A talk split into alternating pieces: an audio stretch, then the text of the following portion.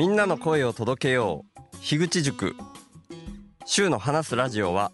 誰でもポッドキャストを始められたらいいという思いのもとに集まった樋口塾の一員として配信しています。ひ孫のことをね、考えてる。2020年12月31日なんで、ポッドキャストの配信をするのか、古典ラジオの樋口さんの影響っていうのが、るべくお金を使わない生活をしてる全部循環の中にいて、それに対する恩返しのような形でノートをして、急に起きてることを、小さい頃から自分事として捉えているというか、そうした観点を持てばわかると思うんで、ファンという人が、羽釜で炊いて米だけ作り始めたっていう HSS 型 HSP。相方欲しいなぁ。と小の日の家の家の日の家。今自分たちが何の上に成り立ってるのか。をやめさせてもらいたいです。5万円だけ稼いでるそれすらも今捨てようとしてる。競争を生み出しやすい原因としてお金があるって僕はアウトプットが先。どういう感じなんやろうな。リミット2050年とか体感的にありません。今のまんまだったら本当にまずいんだろうな。頭では分かる。僕ってそれが気になるぐらいビビりなんですさすがに伝わりました。小さい邪馬台国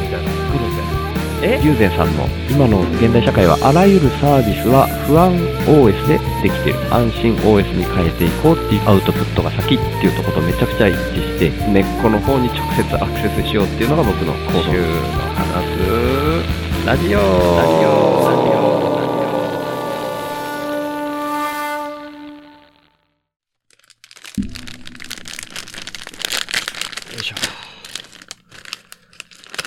音がうまく入るかなちょっと今日はですね、食レポから入りたいと思ってるんですけど、今袋開けましてですね、聞こえるかな？取れてるかな？あるものを今食べ始めてるんですけど、万歳山椒っていうね、お菓子 スナック菓子ですね。うーん。これがめちゃくちゃ美味しい。これは、まあ、えっ、と、ツイッターじゃなくなった X を見てくださった方、ご存知かもしれないですけど、うーんとですね、うーん、具合が悪くなった後、っていうタイミングだったかな？ちょっといつ来たかな？えー、8月26日っていうと、これは何曜日なんだ？今日が8月31日木曜日。うーん、午前11時7分に今なったところですね。で、8月26日っていうと先週の土曜日ですね。先週の土曜日の、えっと、えー、夕方ぐらいですね。えー、こぐまちゃんから、アマゾン欲しいものリストからですね、体温計と万歳山椒っていうお菓子がね、届いたんですよ。はい、もういきなり、このね、食レポから入ってきたもんで、手法インプッターさんのご紹介になってますけど、このね、うん、宣伝したいことないですかみたいなのをこぐまちゃんに聞いたんですけど、うーん、必需品の差し入れだから特に宣伝はいらないですってことだったんですけど、でもその後に文章を続けて、あ、週報で、万歳参照の食レポお願いしますっていうことだったんで今こんな配慮してるっていう感じなんですね。で、うまいってことしか言ってないですね。万歳山椒。まあ、山椒がね、ふんだんにかかったスナック菓子っていうとこですかね。一粒一粒がね、かなりちっちゃいんですけど、なんて言うんだろう、あられみたいな感じ？ですね。うんで、この山椒の風味がたまんないですよね。僕あの、ちっぺさんとか、こぐまちゃんと一緒にやってるクーネル話すっていう番組の方でも、この山椒とか、うーん、なんだ、辛いもの唐辛子とか、あ、わさびとからしは僕ちょっとトラウマみたいになって苦手っていう話はしたんですけど、なんかね、胃腸が弱いせいなのかどうかわかんないですけど、ちっちゃい頃から辛いもんが好きっていうのがあって、で、唐辛子とか割と好きだったんですけど、ただね、山椒は大人になって初めて食べてみて、なんかある中華料、ん？中華料理屋で、えー、麻婆豆腐に入ってた感じだったんですよね。で、なんかこの麻婆豆腐下ビリビリするわ、とか思って、ちっちゃい頃食べてた麻婆豆腐とかって、なんか多分、丸宮のやつとかでお、お袋が作ってくれたやつだったと思うんですよね。で、それにはね、多分山椒入ってなかったような気がするんですよ、僕の記憶では。でも、ある中華料理屋、東京で住んでた時かなで、本格的な中華料理屋っていう感じだったよ。本格的までいかないかな。まあ、ある程度、ちゃんとした中華料理屋っていう感じのところで、食べたら、舌がビリビリするって思って、でもなんか、どうもそういうもんらしいと、ちゃんとした麻婆豆腐には山椒が入ってて、それがいいんだみたいなのを、どっかで情報として入手して、ああ、そうなんだみたいに思って、で、でも、まあ、舌ビリビリするし、そんなに美味しいとは思わないなって最初の頃は思ってたんですけど、まあ、それがね、確か当時の職場の近くにあった、うん、中華料理屋さんで、そんなに高くもなく、たまに、まあ、ルーチンで、なんか飽きてくるから、その中華料理屋にも行かなきゃみたいな感じで行って、まあでもたまにまた麻婆豆腐頼んじゃったりしてたんですよね。で、なんかね、2回目、3回目って食べるに従って、このビリビリがいいじゃんみたいになってきたみたいな感じで、今はもう山椒大好きみたいになってるんですけどね。だからもう本当にね、この万歳山椒はね、もう辛いのも、味の加減もいいしね、しょっぱさの具合とかとも、この山椒の具合がめちゃめちゃあって、超うまい。これが10袋入ったやつ送ってきてくれたんで、もう、ねもうこれね、すでに6袋目かな。まあ開けちゃったらね、今収録中だから止めますけど、止まんなくなるんですよね。なんで、あと、これを含めて4袋。でもこれは多分収録終わったらすぐ食べきっちゃうと思うんで、残り3袋かな。でもなんかの時に楽しみに食べようみたいな感じで、オンラインで飲んだりもするんで、そういう時に撮っておきたいなと、今のところ思ってます。はい。なんかダラダラした感じで始まっちゃいましたけど、一応やっときますかね。っていうことで、行きましょう。週の話す、ラジオ話すは手放すの話す。なんか、グダグダ感は、もう2年半以上やってるポッドキャストですけど、ずっと続いてるみたいな。でもそれでもいいやっていうところが価値の一つなんだと思って続けております。はい。ちょっとですね、今、なんか万歳三唱だけだと寂しいかなと思って、飲み物としてね、えーっと、これもね、こぐまちゃんがクーネル話すの中で言ってくれてたやつなんですけど、麦茶。トップバリューの麦茶をですね、それを普通、普通に入れる時の倍の濃さにして入れるみたいなのが、もうコーヒーですかみたいな濃さになって美味しいんだっていうのを教えてくれたので、まあそれでやってるんですけど、なんかね、僕の入れ方が良くないのか、その一袋に対して、本当は1.5リットルの水を沸騰させて、それに一袋入れるみたいな、その麦茶のパックを一袋入れるみたいな感じなんですけど、それをね、半分以下。もう今とかはね、半分以下どころか、ん半分以下どころか、3分の1以下、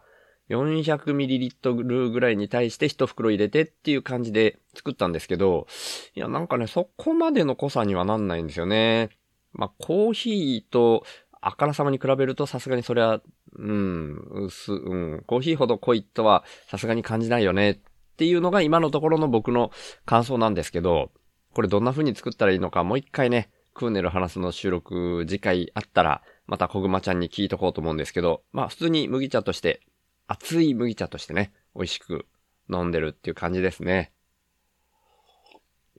はい。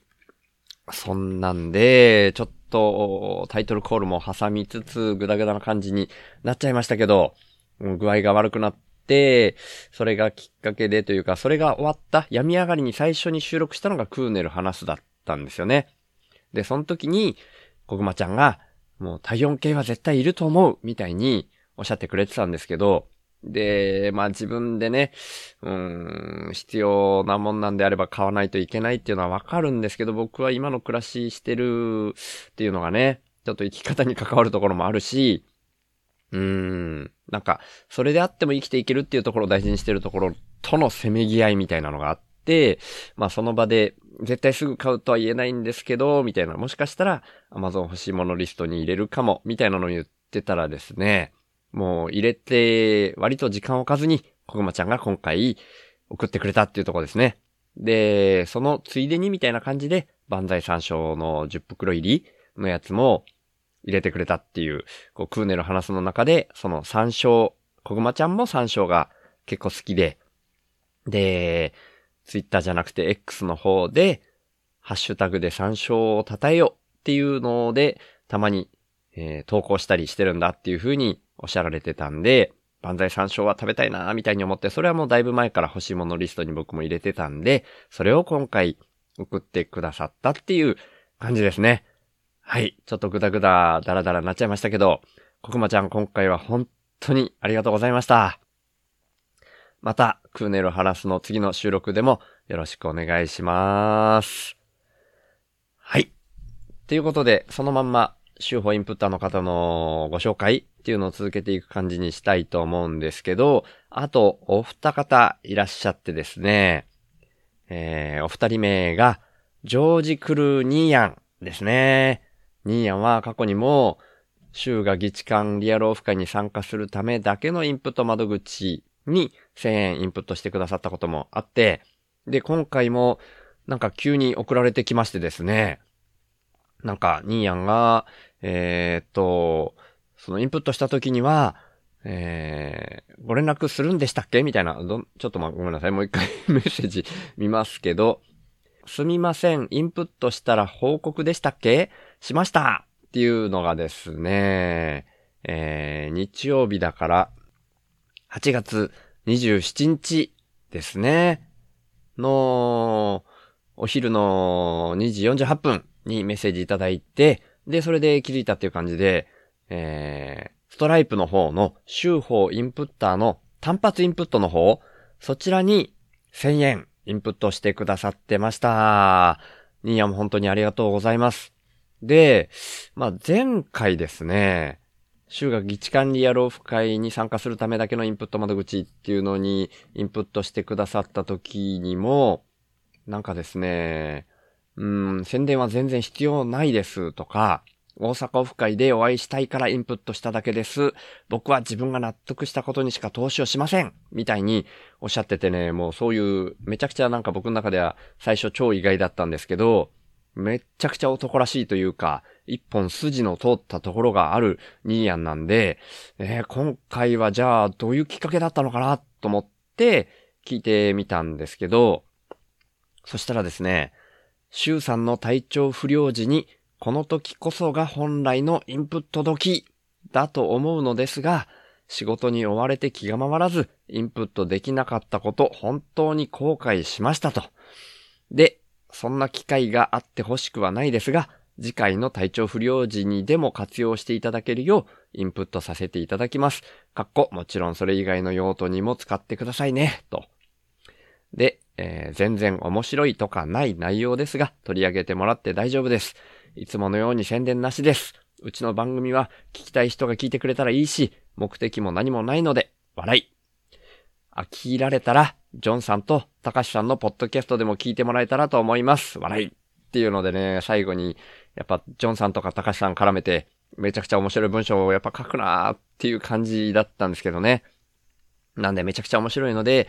また週報で喋っちゃうと思いますっていう風には僕の方からはお伝えさせていただいたっていう状態だったんですけど、なんかこの体調不良でね、いろんな人に心配かけちゃってっていうことは前回もお伝えしたと思うんですけど、そんな感じでニーヤンも気にしてくださってて、ただそのドンピシャのタイミングでは、うん、仕事に追われててみたいなのを気にされてっていう感じで、まあ、てはいけないというか、ない方がいいんだろうけど、次回もまた体調不良になってしまうようなことがあったら、その時に役立ててほしいということで、単発のインプットいただきました。もう、気持ちが本当に嬉しいです。もう、なんか一本筋が通ったみたいにさっきも言いましたけど、そんな感じのニーヤンなので、なんかインプットいただいちゃうとね、それはそれでね、え、大丈夫かな？ニーヤンの中でどんな感じの思いがあったんだろう？みたいなのめちゃくちゃ今回も気になりまして、でもそんな感じのね、ニーヤンの優しさみたいな、普段なんかお笑い的なね、なんか人をディスるじゃないですけど、こき下ろしたりするようなことも書いたりすることもあるニーヤンなんですけど、やっぱり根っこのところはね、めちゃくちゃ優しいなっていうふうに僕感じてるんで、今回もそれを同じように感じさせていただいたっていう、めちゃくちゃありがたいインプットでした。はい。繰り返しになりますけど、ニーヤンも今回も本当にありがとうございました。で、もう日程的にもね、大阪オフ会が近づいてきましたので、ニーヤンも行けるんじゃないかなっていうふうにおっしゃってますので、直接大阪オフ会でニーヤンとお会いできるのをめちゃくちゃ楽しみにしております。大阪オフ会でも一緒にめちゃくちゃ楽しみましょう。よろしくお願いします。はい。そしてですね、次が、たまちゃんですね。たまちゃんは、同じ古典コミュニティの2期生の同期で、樋口塾でももちろんご一緒してる、もうめちゃめちゃ古い付き合いの、たまちゃんですね。たまこ屋の日本場の下駄っていうポッドキャストもやられてます。そのたまちゃんが、えー今回は、州が議地管リアルオフ会に参加するためだけのインプット窓口に、こちらに1000円インプットしてくれました。はい。ニーヤンがくださったのが日曜日8月27日の、うん、お昼の2時台っていうことだったんですけど、たまちゃんはその同じ日曜日8月27日の夜9時44分にインプットしてくれてました。で、今回は、これどういうきっかけだったのかなと思って、たまちゃんにお聞きしたんですね。その、追加で宣伝したいこととかもないですかっていう感じで聞いたんですけど、その宣伝に関しては特になくても大丈夫ですよっていうことでした。で、そのインプットしてくれた思いとしては、こっち方面来られる足しになればと思ったのでっていう、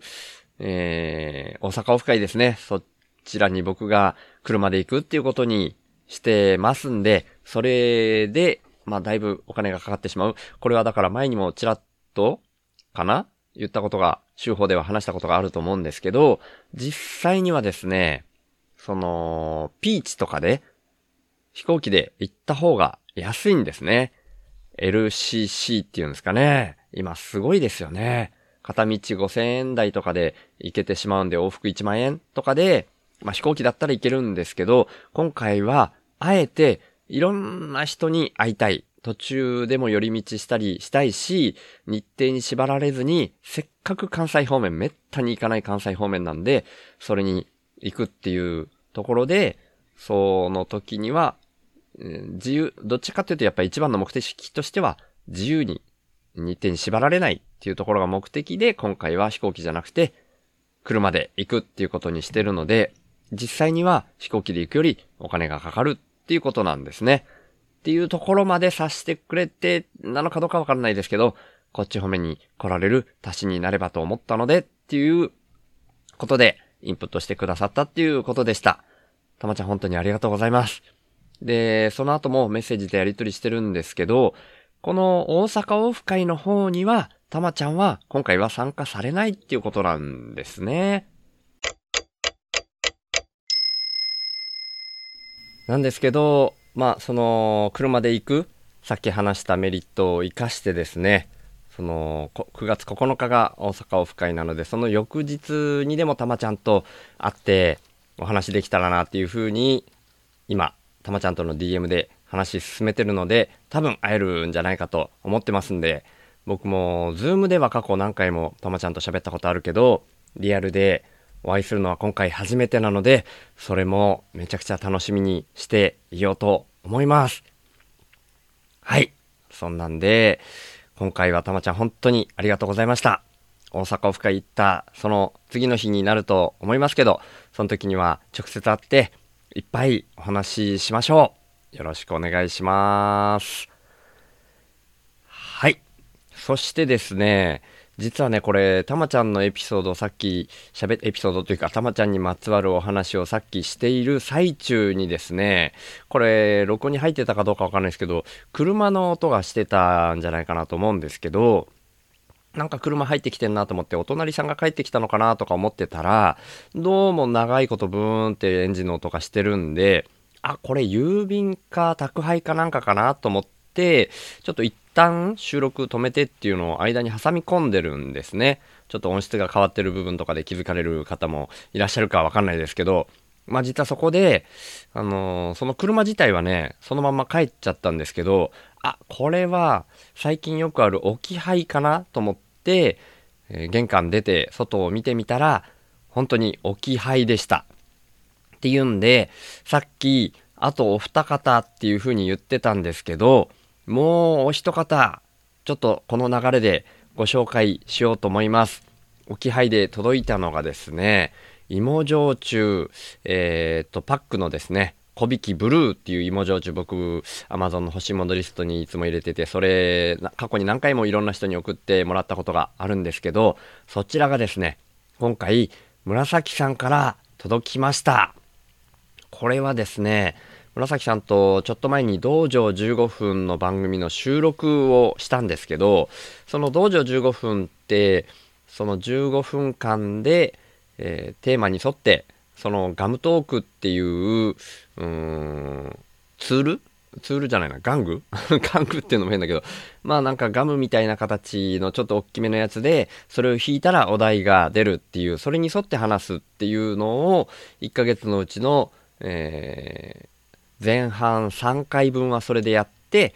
最後の4回目はもうフリートークっていうことで、えー飲みながらアフタートークとして喋るみたいなのを毎回やってるんですけど、それの前回の収録の時にですね、僕のこのいつも飲んでる芋焼酎小引ブルーのストックがもうそろそろなくなりそうで、それがなくなっちゃったらちょっとこのアフタートークの時も、うん、お酒を飲みながらっていうのは難しくなるかもしれないっていう話をね、その場でしてたんですよ。で、その時は紫さんはちょっと冗談っぽく、あの、周南の伝送さんことのりこさん、過去に、この小引きブルーものりこさんから送ってきたこともあるし、まあなんかの時に一緒に飲むためのみたいな感じで送ったことが、だから送っても来てもらったのが2回以上あったのかもしれないな。まあとにかく一緒にお酒飲んだりするっていうイメージがめちゃくちゃあるっていう感じだったんだと思うんですけど、紫さんが、じゃあ、伝送さんにまた送ってもらわないといけないですね、みたいに冗談でおっしゃってて、で、その時は僕も、あ、そうですね、のりこさんだったらもしかしたら頼んだらくれるかもしれないですね、みたいに、その時には答えてたんですけど、まあでも結果的に、もう送ってあげよう、みたいなに思ってくださったんでしょうね、紫さんがね。なんで、伝送さん、のりこさんにはそのことをまだ相談とか、まあ実際に本当に相談したかどうかわかんないですけど、そういう風にする前の段階で、タイミングでもう紫さんからこの焼酎送ってきていただけちゃったので、もうこれでまたしばらくは安泰っていう感じになると思います。本当に助かります。実際この一人ではそんなに飲んだりってことはしないんで、まあ誰かとオンラインで飲んだりするっていう時にはやっぱりお酒があった方が寂しくないなみたいなところがあるんですけど、道場15分1ヶ月に1回収録しますけど、必ずアフタートークがあるのでね。だから、確実な飲みとしては、もうその道場15分の飲み、うん、アフタートークでの飲みっていうのを僕も楽しみにしているところがあるので、そこで、まあお酒がなくなってたら本当に寂しいなって思っていたところだったんで、これで本当に安泰だと思います。紫さん本当にありがとうございます。今回今急に届いてご紹介してるので、追加で宣伝したいこととかは聞けてないですけど、またそんなに大急ぎで宣伝したいことがあるっていうわけでもないと思いますんで、道場の次回の収録の時にでも、また紫さんに追加で宣伝したいこととかなかったですかみたいに聞きたいなというふうに思ってますんで、もしそのタイミングで何かあったら、また聞けたら、この週の話すラジオでお話というか宣伝させていただけたらなというふうに思います。今回は本当にありがとうございました。はい。結果的に途中で急に届いてっていう形で4人の方、単発ですけども、週報インプッターとしてインプットしてくださった方のご紹介っていう形に今回はなりました。もし、その前半での紹介が短めに終わったら、ちょっと最近僕洗濯機を手放したっていうことがあるので、これは具合が悪くなる前のお話なんですけど、まあ近々週報で話しますっていう風に、ツイッターじゃなくて X の方で投稿したりしていたので、もしかしたらそれをいつ喋るんだよみたいに思ってる方もいらっしゃるかもしれないんですけど今日は今日で結構なボリュームになってしまったのでまた次回に 回したいかなというふうに思っております。また週報インプッターの方々がどのぐらい入ってくるかによってそれも確約っていうわけにはいかないんですけど、まあ、今のところ何もなければそちらを話そうかなっていうふうに思っております。はい。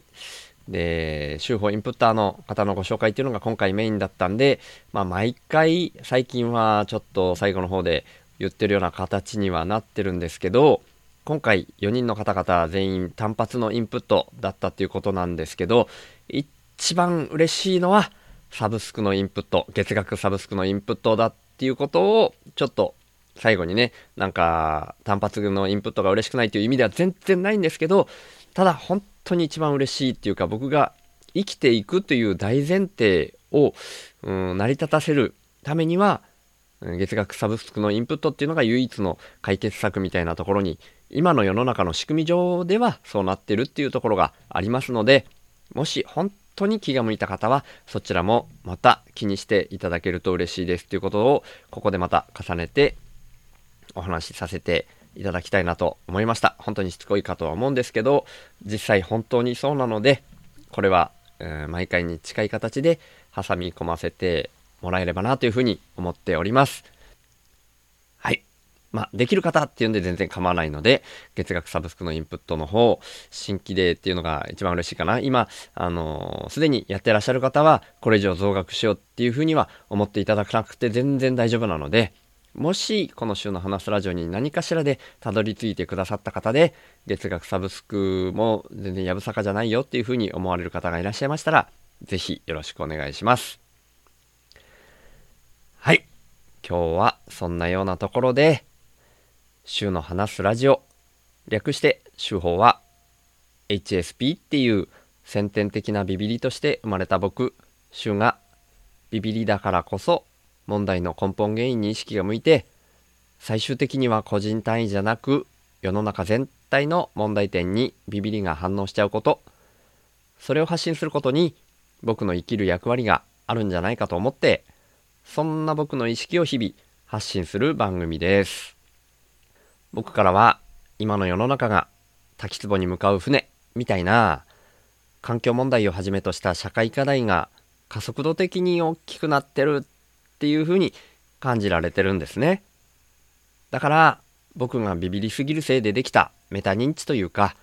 そこから来る意識と問いを投げるみたいな感じがこのポッドキャストの位置だと思ってます。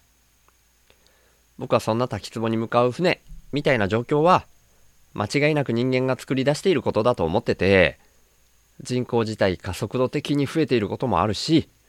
人間の欲望も大きくなりすぎてるっていうふうに感じてます。で、その原因として人間の欲望を増幅させてしまうような特徴をだんだん強めてきてしまっているお金っていうものが一つあると思っていて、そんなお金みたいな何かが入ってこないと、インプットされないと、自分からもアウトプットを出さないよみたいな交換条件的なインプットが先な構図も感じてます。だとしたらアウトプットが先な構図に逆転させることで滝壺に向かうスピードが緩和されるんじゃないかなって思ってます。で、そんなアウトプットが先っていうイメージなんですけど、生きていくために最低限のことで満足するみたいなのも大事だと思っていて、だから僕はこの手放すをテーマにしてるんですけど、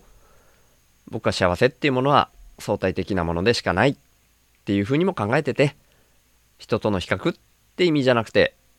自分個人の単位で見た時に、沈んだ状態からちょっとマシになって浮かび上がってくる。そんな風に幸せってのは、心の状態が相対的に変わった時に感じられるって意味なんですね。それだったら、どこのどの位置にいても変わらないんじゃないかなって僕は思ってるんですけど、だから原始人であっても超貧困国の人であっても全く変わんなくてお金がないと幸せにならないとかそんなことは全くないし最低限生き延びられるっていうところで満足する人が増えれば余剰も出やすい。でその余剰分はお裾分けみたいな形で回していけるみたいなのが僕のアウトプットが先のイメージです。そのために自分自身の才能みたいなものを無条件にアウトプットとして先に出すみたいな動きが大事だと僕は思ってるのでこんなビビリの僕に一番向いたこととしてこの意識をポッドキャストで発信してるんですね。だから2022年以降いわゆる雇われをやめて現金収入がないっていうような状況で勝手に一人で空気一的にアウトプットが先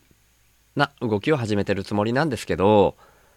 まあ世の中っていうのはそんな簡単に変わるもんじゃないので僕の貯蓄が尽きるのが早いか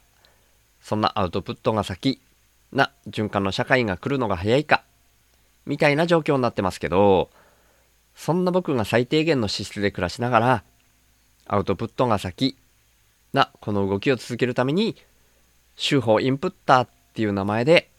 スポンサーの権利の販売を始めました。1ヶ月に100円以上の定期購入の形式ですけど週報インプッターになってくれた方は初回は週報内で僕が宣伝させていただいた上で公式サイト内に掲載します。加えて1ヶ月に数回程度ですが番組の最後にラジオネームの読み上げをさせていただきます。僕は数年前からなるべくお金を使わない生活を徐々に徐々に進めてきたんですけど今の僕の1ヶ月の支出額は約5万円です。それに対して今は45人の方から週報インプッターとして毎月サブスクでいただいている形になってまして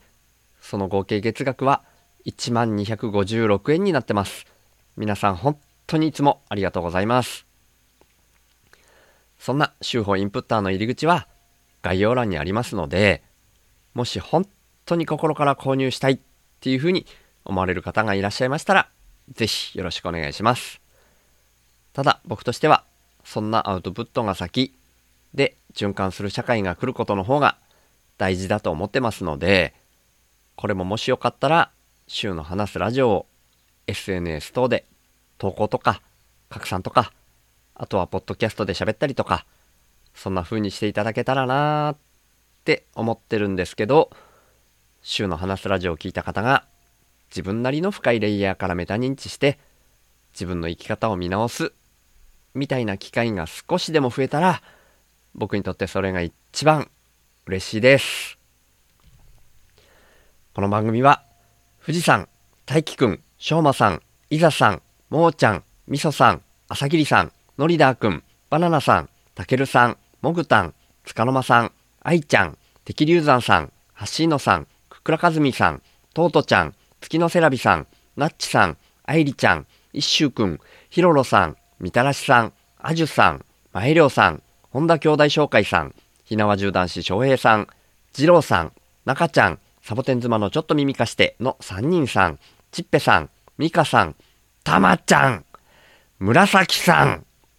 れいこさんともきさんかせおちゃん謎の工学インプッターさんしおすさんメリーちゃんたけちくさん周南の伝送さんことのりこさんあーたんずしさんけいさんなずぐるさんイランクーさんけいくん青柳高也さんねぼちゃんムニットさん緑の中を走り抜けていく真っ赤な山田太郎介さんりょうさんとばりさんシュラさんダマさん栗原さんみっちゃんまっさんあいこさん妖精さんけんでやくん本田翔一郎めぐみさんナンジーさんゴリさん N さん辻本京介さんこと池ちゃんあきさん淳平くんしゅうかさんレッドさんカッシーモンドさんボイスリーさんセンちゃん MK さんルイスさんかえちゃんモリリンさんシージャさんあゆみさん坂本二郎さん角瓶さんそうわさんケイジくんキーちゃんコージおったんさん猫が好きさん鉄家中の人さん中電申しさんたかしさんジョージ・クルーニーやん。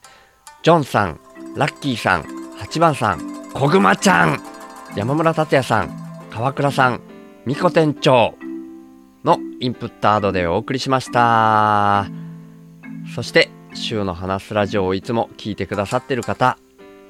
今日初めて来てくださった方